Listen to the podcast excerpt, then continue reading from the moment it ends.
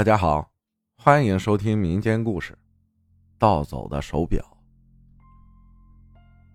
我是一个心理医生，从业五六年了吧，身边接触的病人很多，什么妄想症、躁郁症、焦虑症、精神分裂的患者，我都见过。但是给我印象最深的，是一个二十五六岁的小伙子。他找到我的时候，跟我说。他这十八年来，每天都在做同一个梦。在梦里，都是安静的傍晚，他独自一人站在窗台，望向对面，对面楼房的一间房子，燃起了大火。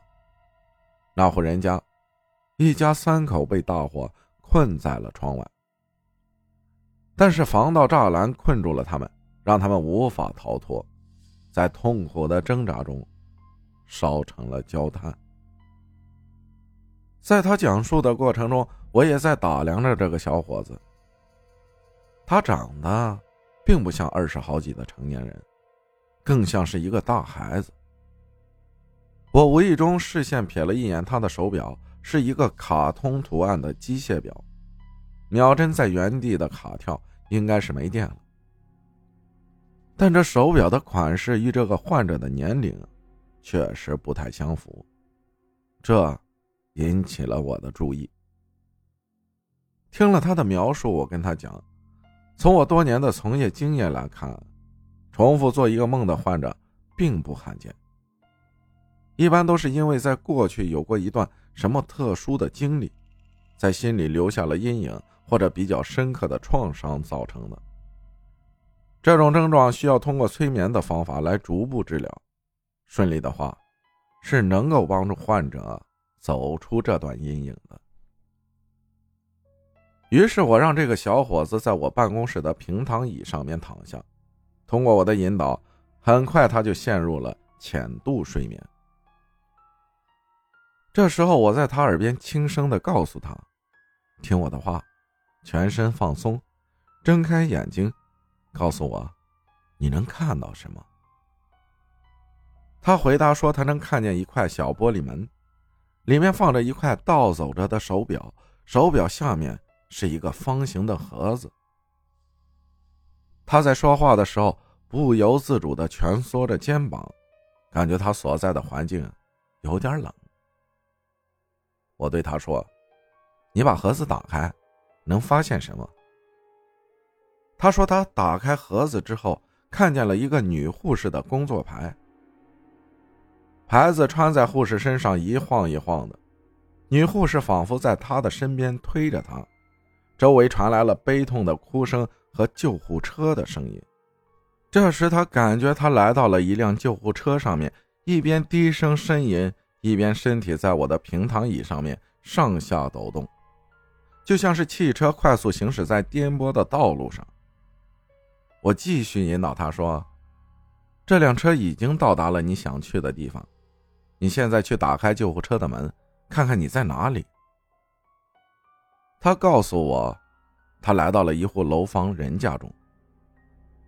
屋内到处都是烧焦的味道，地面上很潮湿，有很多积水。墙壁都是被火烧过的痕迹，家具陈设也都残破不堪，挂灯摇摇欲坠。我听到这里，觉得事情有些蹊跷。我跟他讲。让他离开这间房子。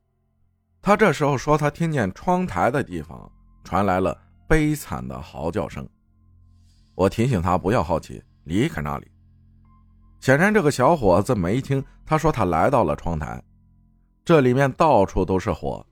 他说他看见有一家三口被大火和浓烟困在阳台外面的铁栅栏，无法逃脱。冲着窗外正在声嘶力竭的哭喊着救命。身体已经被烧焦。停顿了几秒，他说道：“这一家三口察觉到了他的到来，正在慢慢的回头看向他。”我紧张的问道：“你认识他们吗？”他说：“他认识。那三口就是他死去的爸爸妈妈，还有十八年前的他自己。”我瞬间惊出了一身冷汗。我还头一次碰见这怪事儿，更让人毛骨悚然的是，他说他走进了窗台边上，从铁栅栏往对面望去，看见了对面楼有一个男孩正站在窗台，冷漠地看着他们，任凭他们怎么哀求救命，也始终无动于衷。而这个男孩的手上戴着一块卡通手表。说到这里时，他的浑身开始颤抖，脸色变得通红，感觉像是突然发烧。我摸了一下他的额头，热得烫手。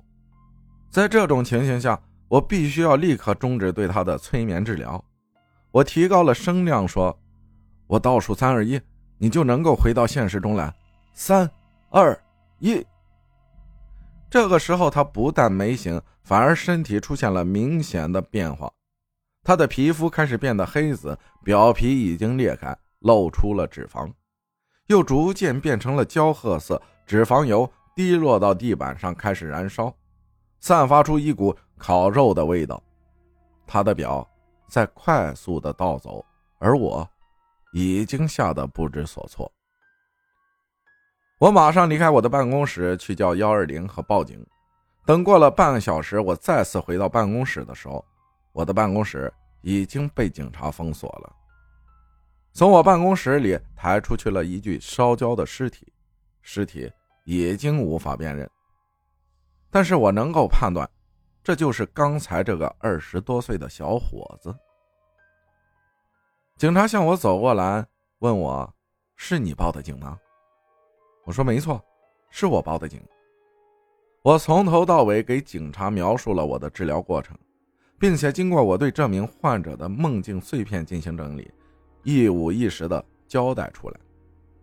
我发现他的经历都是倒叙的，他把自己想象成为那个被火灾吞噬的男孩，所以他看见自己的灵位，看见自己被抢救，看见自己被烧毁的家，看见起火被困求救时对面楼冷眼旁观的自己，而他自己就应该是曾在楼对面。冷眼旁观的小男孩，所以这十八年来，他内心愧疚感、罪恶感，让这个患者无法接受现实，在梦里被这段阴影笼罩，才每天都做同一个梦。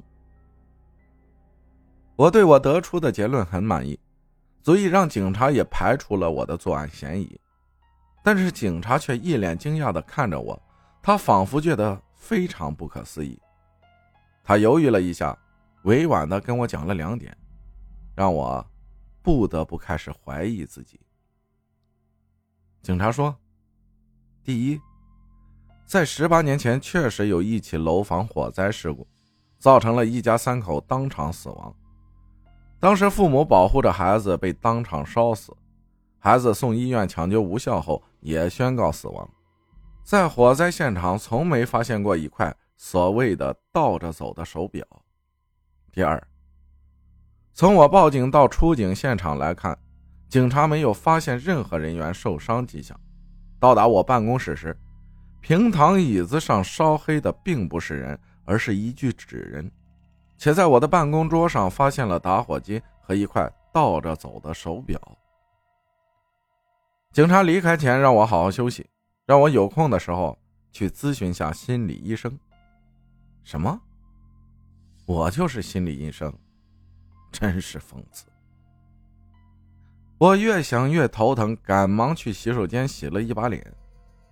抬头看镜子的时候，镜子里面是一个小男孩，正在对我微笑。而这个男孩，不正是十八年前的我自己吗？随后，我打开了我办公室的监控录像，才发现，原来从上班一进屋我就抱着一个纸人放在椅子上。不断的和他对话，之后我拿着打火机把纸人点燃，就跑出去报了警。这个纸人在火中燃烧殆尽，而纸人的眼睛一直对着监控摄像头的位置，直到警察的到来。我在看我桌子上的那块卡通手表，秒针从没跳过。我想起来了，这块表是我十岁的生日礼物。刚好是生日的那天，我家对面的三楼起了大火，之后的事情我全忘了。感谢大家的收听，我是阿浩，咱们下期再见。